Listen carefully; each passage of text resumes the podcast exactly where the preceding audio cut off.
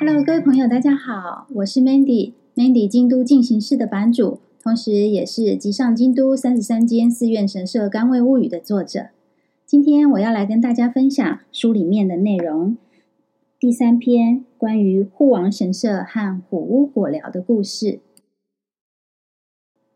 身体有病痛，除了就医诊治，老一辈的人还会到庙宇拜拜，请求神明保佑，古今中外皆然。位于京都御所西的护王神社，正是以保佑足腰疾病能够早日痊愈而著名的神社。我曾经数次来这里祈求神明保佑我的双亲腰不酸、膝盖不痛。护王神社祭祀的是对迁都京都有贡献的和气青马吕。后来，孝明天王赐封为护王大明神。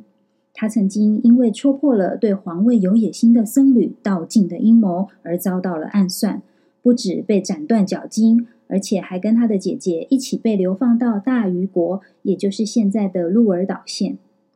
没有办法登上皇位的道静，并没有从此善罢甘休，接着派出刺客尾随追杀，千钧一发之际。突然，从树林中冲出了三百头山猪，守护着和气青马吕的轿子，飞奔逃命。所以呢，后人建造护王神社祭祀青马吕的时候呢，就用山猪取代了一般呢我们在呃日本的神社常见的破犬，也就是又像狮子又像狗又像狼的一种神兽。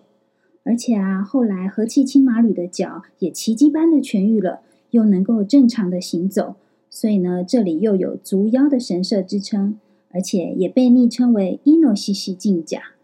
灵珠神社。那位在护王神社附近呢，有一间老店中的老店，叫做托拉雅虎屋。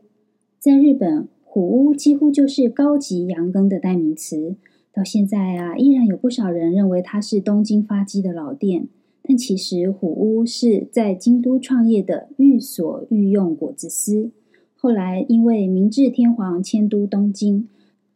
当时虎屋第十二代店主认为，既然从创业一开始就受到了历代皇族爱用，当然也要跟着搬家呀，所以就把本社搬到了东京。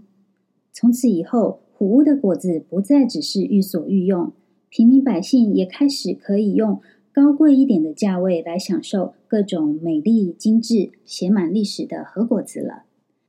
今天跟大家分享的是我的第二本书《即上京都》的第三篇，关于护王神社和虎屋果寮的故事，希望你会喜欢。我们下次再见喽，我是 Mandy。